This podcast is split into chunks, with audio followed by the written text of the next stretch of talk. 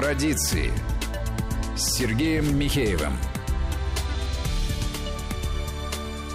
Здравствуйте, радиослушатели. Это программа «Традиции». Сергей Михеев. И э, сегодня мы возобновляем свое вещание по субботам. Мы на некоторое время в связи с этими карантинными делами э, вынуждены были прерваться. Сегодня у нас в гостях отец Федор Лукьянов, э, который уже неоднократно бывал в нашей программе. Здравствуйте, отец Федор. Здравствуйте, Сергей Александрович. Э, хочу поговорить вот о чем, да, в наше такое вот достаточно напряженное там и непростое вроде бы как время, хотя на самом деле было, бывали времена и похуже, но все-таки да, и с общечеловеческих позиций, ну и с позиции, естественно, православной традиции, э, поговорить о том, а как вот нам сейчас всем друг друга вытерпеть. Потому что, мне кажется, э, эта э, ситуация достаточно распространенная. Многие, ну, во-первых, э, вынуждены находиться в самоизоляции, в карантине, э, и э, многие вообще, так сказать, увидели друг друга э, вблизи, может быть, даже в первый раз, да, или, по крайней мере, так э, вот рассмотрели, как раньше никогда не рассматривали.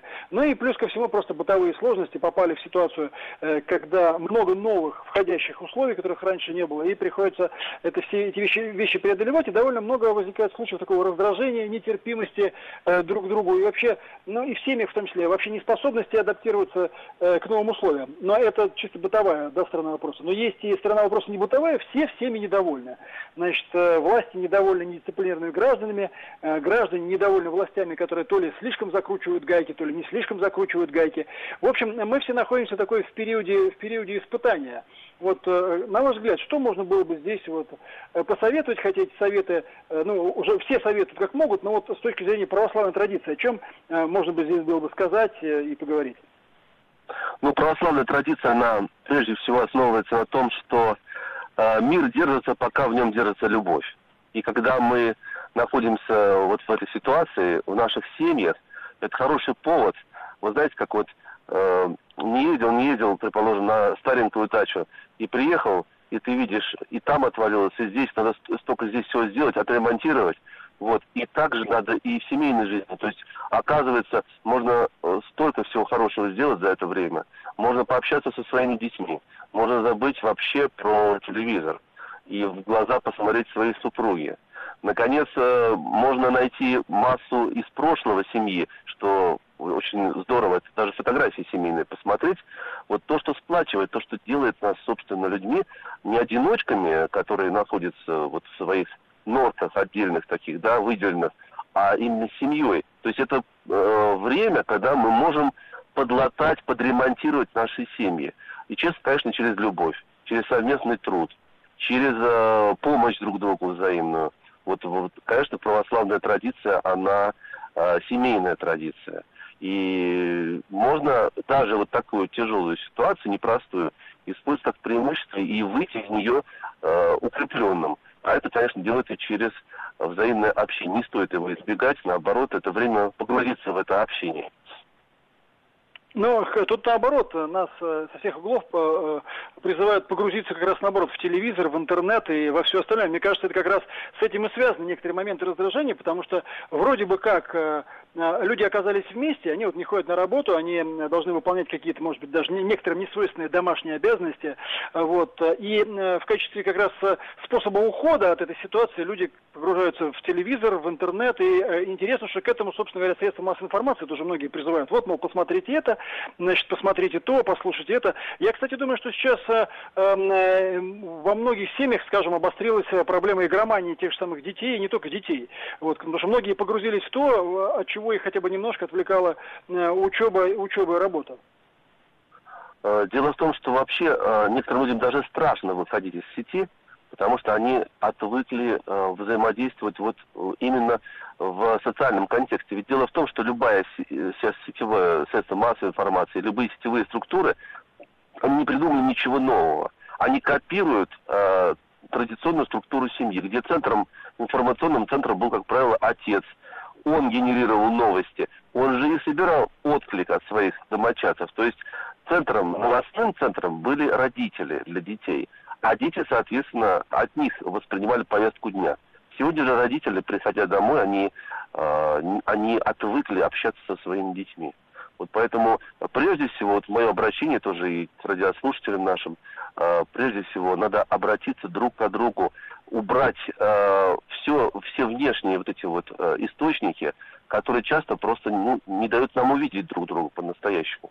Вот. Это, это единственный путь э, к э, использованию этой ситуации во благо, для того, чтобы нам только укрепленными и обновленными из нее выйти.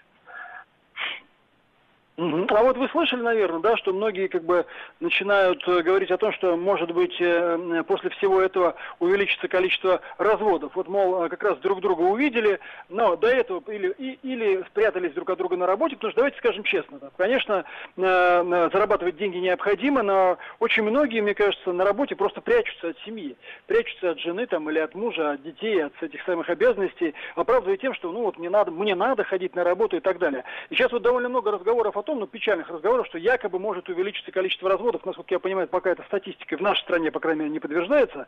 Но, э, как вы считаете, такая опасность есть? Говорят, что вот ну, в Европе такая тенденция сейчас достаточно серьезно развивается. Из Китая тоже пришла такая информация, что увеличилось количество разводов.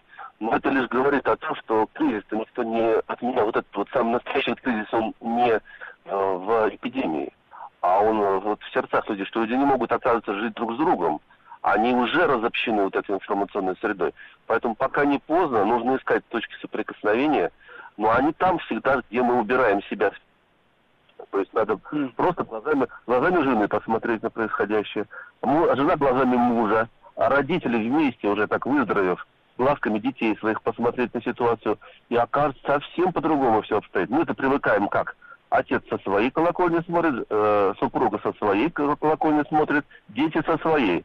И вот эти три, э, четыре, пять яшек, они не могут договориться между собой. Происходит конфликт. Также и супруги, если они э, себя ставят на первое место. Но э, Священное Писание говорит нам о том, что если быть, хочешь быть с Богом, если хочешь приобщиться к любви Божией, ты должен себя убрать с первого места. И вот с этого начинается выздоровление семьи. Может быть, какой-то период обострения быть, но если его все же преодолеть, думаю, дело до развода не дойдет. Как правило, это лишь вскрываются старые раны. Это не то, чтобы они просто обостряются. И, может быть, и хорошо, потому что есть возможность их как-то исцелить за это время. Если, конечно, есть воля у любящих людей это сделать. А вот насчет воли, да, вы сказали, что надо бы все это преодолеть. Ну, понятно, что надо бы вообще, чтобы все были э, хорошими, добрыми и так далее. А, вот э, я так понимаю, что здесь тоже совет может быть такой, в любом случае не торопиться с выводами, потому что э, я думаю, что многие могут, знаете, вот попасть в ситуацию вот этого какого-то шока от, встреч, от встречи с любимой семьей, да, вот, да. И, и, и попасть в ситуацию такой, ну, знаете, растерянности и, и э, такого истерического быстрого выбора. Так, значит, все, оказывается, мы с тобой друг друга не любим, все это все ерунда полная, все нам надоело, давай-ка быстро разбежимся и так далее. То есть тут испытание все-таки все-таки на, пре, на преодоление надо э, направить внимание. Прежде всего на преодоление своей собственной самости, потому что информационные технологии, они как раз ее поощряют. Они поощряют обособление, социальное, информационное обособление э, человека от своих близких. По идее, вот была такая книга э, Жака Аттали, она издавалась еще в 2001 году, я ее прочитал в институте, э, она говорила о том, что в мире необходимо создать поколение людей-кочевников, которые э, были максимально бы оторваны от всех контекстов, значит, семейных, традиционных, э, религиозных и так далее. То есть сообщество людей, примечающихся по миру, по закону товаров, услуг. То есть вот кого из нас хотят сделать, и вот кем мы не должны стать.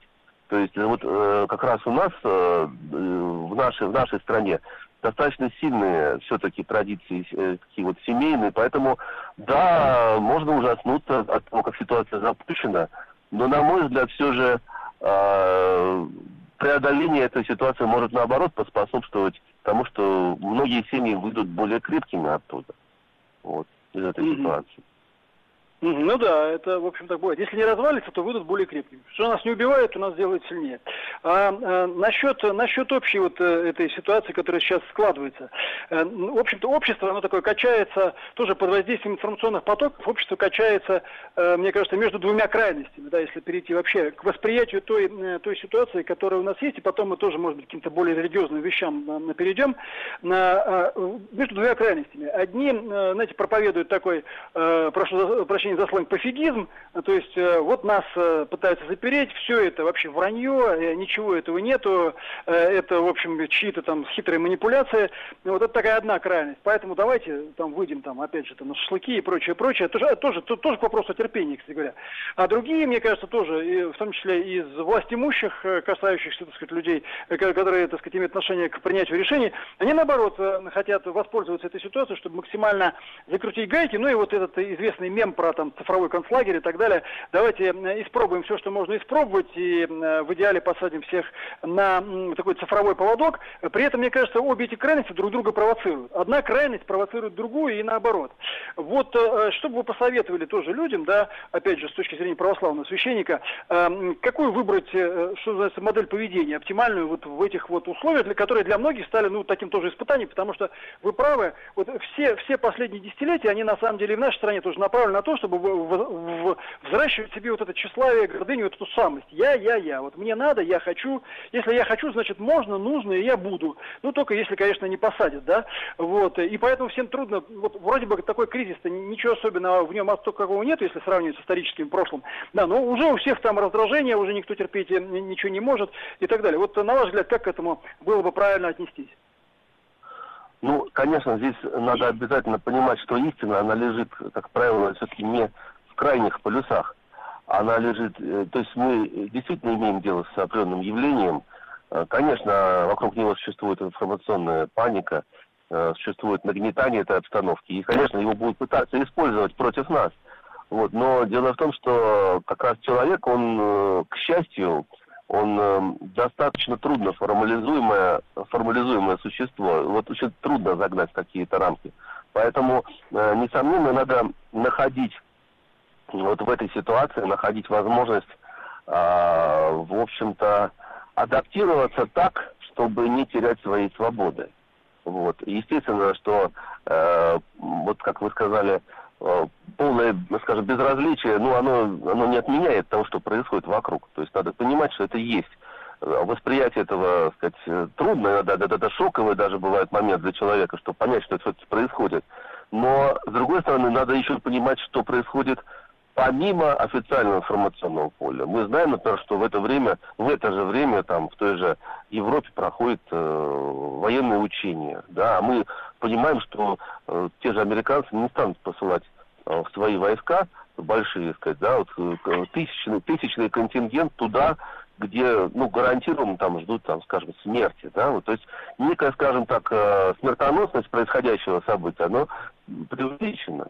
Вот. И поэтому вот паника, паника, которая нагнетается, она как раз может послужить плохую услугу, и люди в этом отношении могут совершить массу э, ошибок, в том числе дать, э, скажем так, ограничить свою э, внутреннюю э, свободу, вот, человеческую свободу, самостоятельно загнать себя в определенное, так сказать, вот, э, скажем так, вот, э, коридор страха, я бы сказал. Вот сейчас многие люди, бы они могли бы сейчас использовать эту ситуацию, но они уже находятся вот в таком подавленном состоянии, они не активны.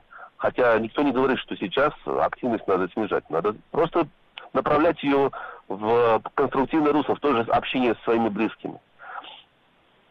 Ну, э, вот действительно, конструктивное русло – это самое важное. То есть, грубо говоря, э, чтобы выйти так, в итоге в такую, э, в такую позицию, в такую ситуацию, при которой имеющиеся обстоятельства использовать себе во благо, ну, с такой с положительной точки зрения, да, себе во благо, и при этом минимизировать, минимизировать любые проблемы, которые, которые могут быть связаны с этой ситуацией. Я напоминаю, что у нас в гостях э, отец Федор Лукьянов. Мы говорим о нынешней ситуации, о ситуации, в которой нам э, немножко придется потерпеть, что называется, да, и приходится терпеть. И, в общем, на самом деле, мне кажется, это правильно, иногда просто полезно потерпеть. Сейчас мы уйдем на небольшую паузу и вернемся к вам снова. Традиции.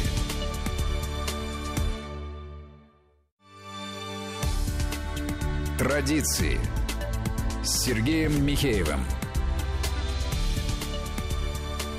Э, в эфире программы «Традиции». Это Сергей Михеев. Мы продолжаем наш разговор с отцом э, Федором Лукьяновым.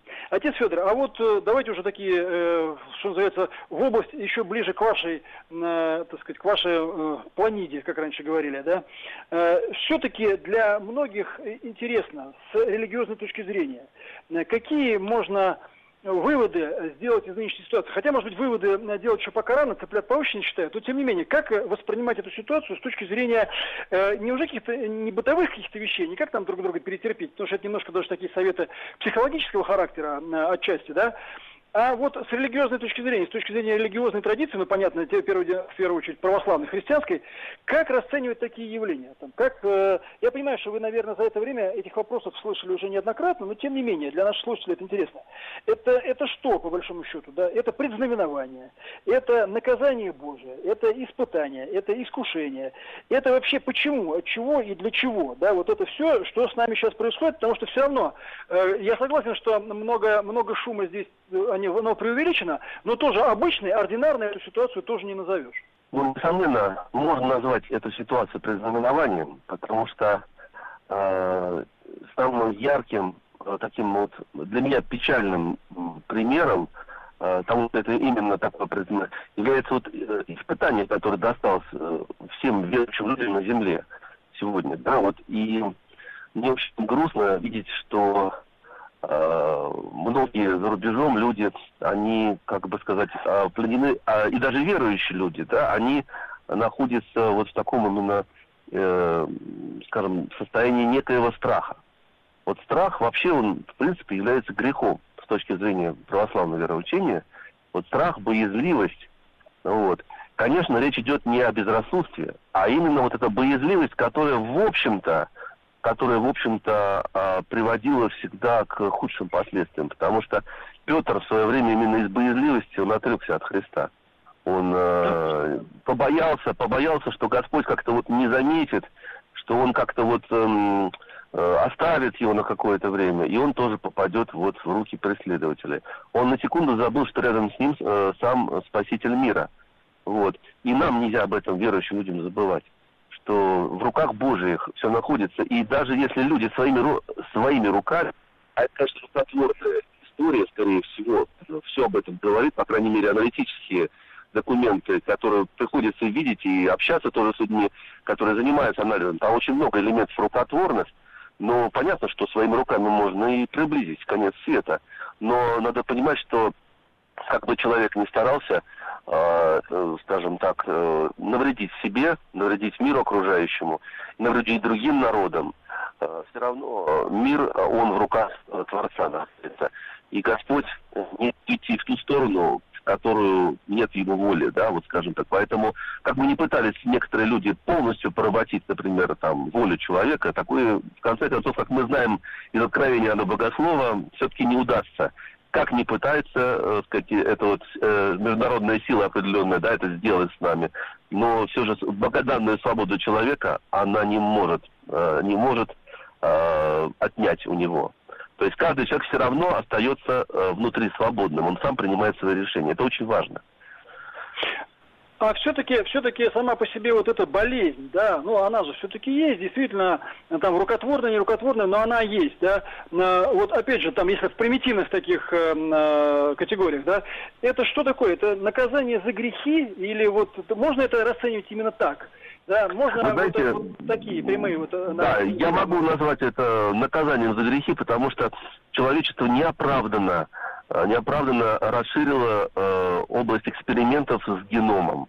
Это будь то э, фрагменты ДНК вирусных клеток, э, фрагменты другие. То есть мы сейчас в, в мире фактически эксперименты по э, модификации, изменения генома, в том числе и человека, они активным образом ведутся. Они ведутся и в закрытых э, военных лабораториях, они пытаются легализовать. Вот недавно это было значит, э, заявлено нашими представителями э, э, нашего сообщества генетиков. Они тоже протестуют против того, что в нашем обществе сейчас пытаются это тоже легализовать. Вот пока эксперименты по скринированию, по, не по скринированию, а по редактированию генома, они заморожены, Вот, но мы знаем, что лоббируется, лоббируется вот эта вот тема, давайте выпустим этого джина из бутылки. Там предлагается такое, да, вот в частности, такие эксперименты ведутся на базе НИИ Кулакова, вот, и так далее попытки сделать эти эксперименты, да, они наталкиваются пока на законодательное ограничение, но мы же знаем, что э, любопытство ученых, оно может привести и к необратимым последствиям. Вот э, об этом говорит история и в нацистской науке. Она тоже была наукой, но это была наука бесчеловечная. И в итоге мы выпустили, получается, этого джина из бутылки. Сегодня, э, при том, что биологическое оружие запрещено по всему миру, есть конвенция, но тем не менее мы видим, что она не соблюдается. И отсюда, возможно, вот мы имеем э, как раз э, сейчас соприкосновение с этим вот, э, скажем так, джином, да, выпущенным из бутылки, э, э, человечеством, которое забыло о э, заповеди «не убий». Вот, и о том, что есть вещи, которые недопустимы. Вот, в частности, эксперименты в области э, редактирования генома, они, э, как свидетельствует, например, доклад Сергея Кусова, нашего ведущего генетика, они говорят о том, что сейчас не, не своевременно, нет, не, мы не можем предсказать последствия редактирования генома, в том числе особенно для генома человека. Вот. Здесь мы видим пример э, работы с вирусными клетками. Вот поэтому на эти вещи должны быть наложены жесткие ограничения, потому что иначе мы таким образом просто приближаем конец света и сами получаем себе возмездие. Причем даже это понятно не в религиозных даже терминах, а во вполне таких практических, я бы даже сказал, э, технических. То есть можно ли сказать, что, можно ли сказать, ну, по крайней мере, вот мне так э, кажется, что, э, по сути, вот эта попытка создания, знаете, того, что называлось в советское время храма науки, то есть, грубо говоря, попытка создания такого псевдорелигиозного культа науки, при котором само по себе научное познание является самоценностью, независимо от того, какие последствия она несет человечеству, и независимо независимо от того, насколько оно коррелируется с морально-нравственной традицией и прочее, прочее. Э, то есть вот это создание ложного культа, ложного идола, если хотите, в лице науки, оно э, неизбежно приводит к необходимости за это платить, к расплате. В том-то и дело, что в данном случае именно э, создание идола из науки как такового, познания как такового, оно, оно на удивление обращается против самого человека оно э, разрушает моральные барьеры. Поэтому в науке всегда такое вот присутствовало понятие, как этика, которое, кстати, происходит э, в том числе из религиозных учений. И, в частности, христианская этика, она всегда имела отпечаток на европейской медицине. Но мы сегодня что видим? Мы видим, что именно под эгидой медицинских учреждений проводят самые ну, что сказать, бесчеловечные эксперименты в области экспериментов над эмбрионами, например, и так далее. Поэтому вот как раз преступление вот этих вот заповедей этических, нравственного закона, заложенного Богом, оно, конечно, приводит вот к таким последствиям. Да? То есть мы, вероятно, мы имеем дело вот, вот, вот с такими последствиями сегодня. Но при этом все это оправдывается комфортом человека, якобы все это на благо человека, все это для человека, чтобы ему было лучше жить, чтобы ему было комфортнее, чтобы он был здоровее, вот давайте его скоро будем на 3D принтере печатать и так далее, да. Но а в итоге получается, в итоге получается, что э, на самом деле как бы под лозунгом улучшения жизни человека и человечества э, фактически происходит ухудшение его, да, потому что мы видим, люди умирают, э, при этом даже медицина оказывается и не способной, не способной его спасти, и вот такая совершенно очевидная э, парадокс вот этого, вот этого, вот этой ситуации, он существует. Мы сделаем сейчас небольшую паузу. Я напоминаю, что это программа «Традиция». В гостях у нас отец Федор Лукьянов. Мы говорим о нынешней ситуации и через некоторое э, время, некоторую паузу вернемся в эфир. Традиции.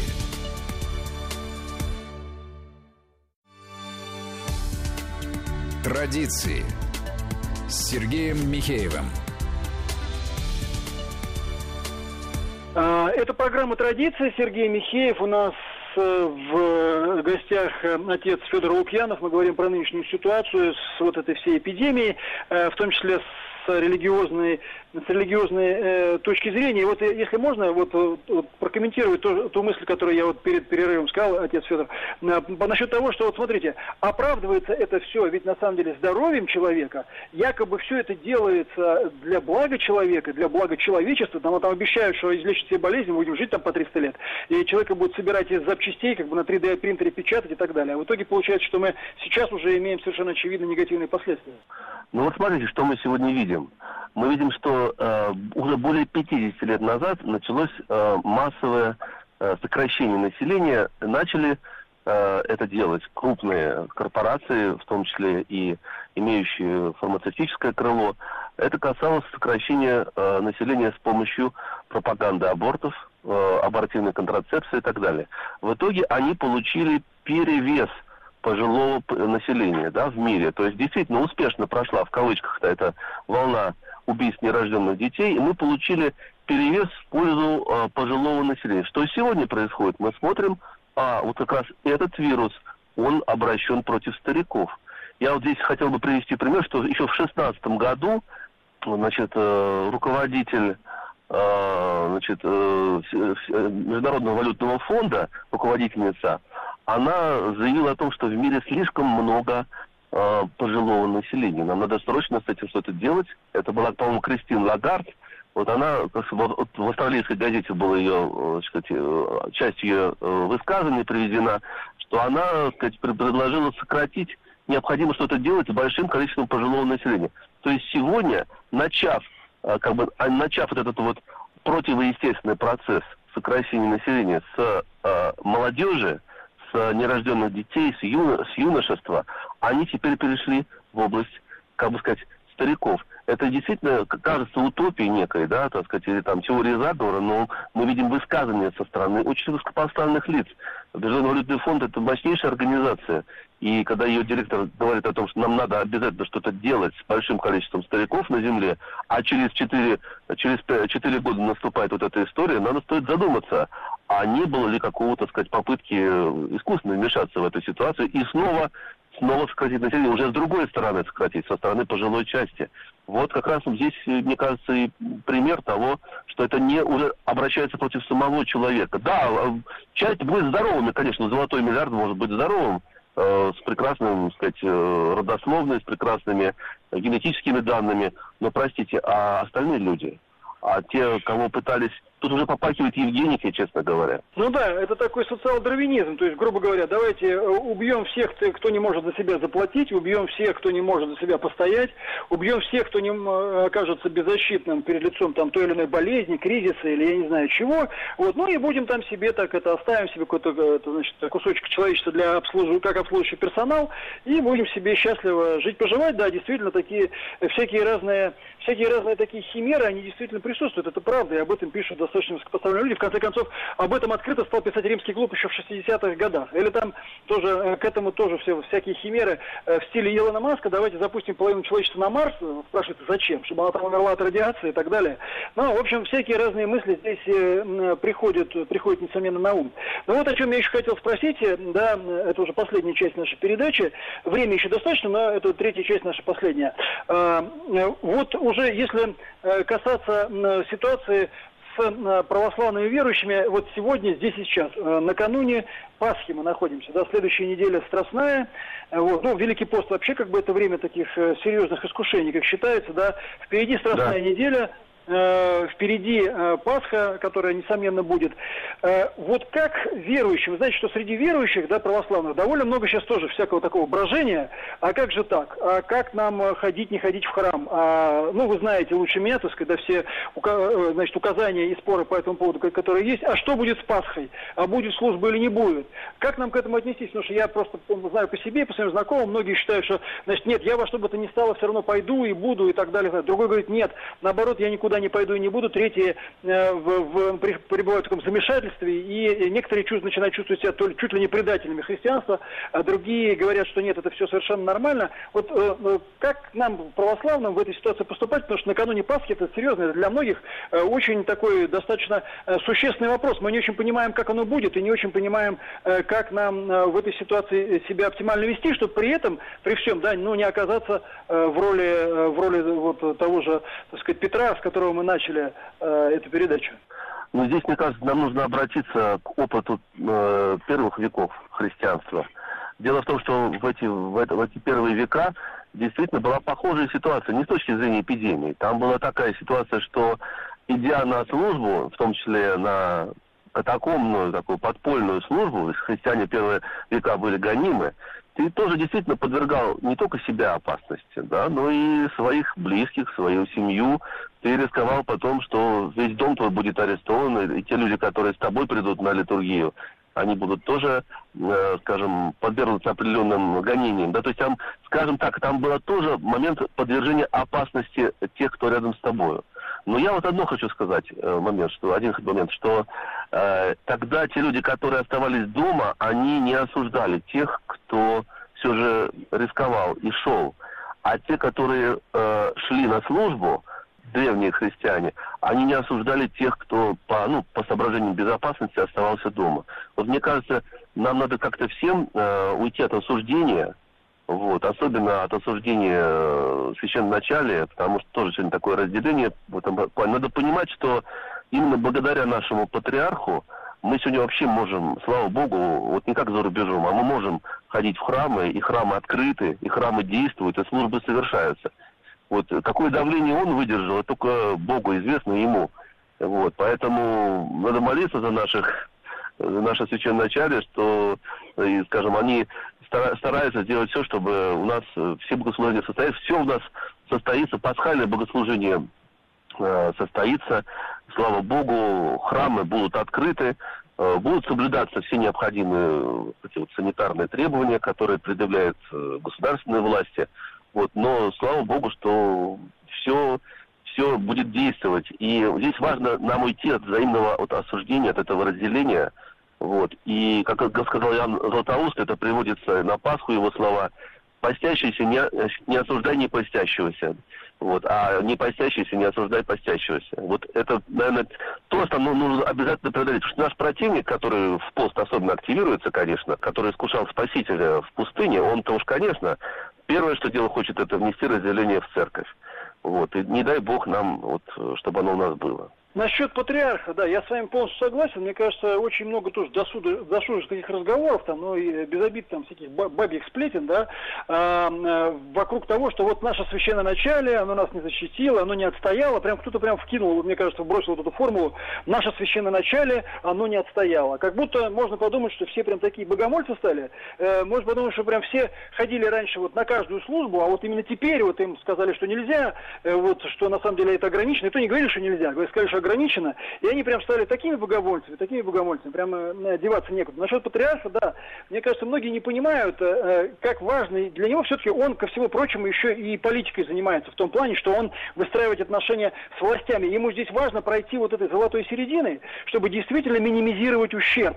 Вот чтобы не стать в позу, значит, какого-то там такого, знаете, неспровергателя, да, а минимизировать ущерб, то есть не дать повода нашим противникам, а их достаточное количество, и антицерковных церковная компания, она реально существует, и всем это известно, не дать им повода для того, чтобы обрушиться, да, вот с какими-то там антицерковными гонениями, инициативами, истерикой, и все, что, и все, что с этим связано, и в конце концов, действительно, храмы открыты, да, там на меньше людей, да, э, людей призывают воздержаться, особенно те, кто чувствует себя не очень хорошо, но э, всего этого могло бы не быть. Мне кажется, вот с этой стороны, с этой точки зрения, мне кажется, надо на, на это было бы посмотреть, и, и я такой впечатление, что тоже среди православных, знаете, тоже вот э, развивается какой-то такой вот надо быть все время в оппозиции кому-нибудь. Вот а раз, а раз я православный, значит, я буду в оппозиции патриарху. Вот лишь бы что-нибудь хрюкнуть, извиняюсь за выражение, и свои пять копеек вставить, такое впечатление, что как будто прям все такие уж богомольцы, деваться некуда. Да, а, и вот именно сейчас прям вот им вот не дают. У меня такое впечатление, что здесь тоже вот есть какой-то перебор и откровенное непонимание, вернее так, даже нежелание понимать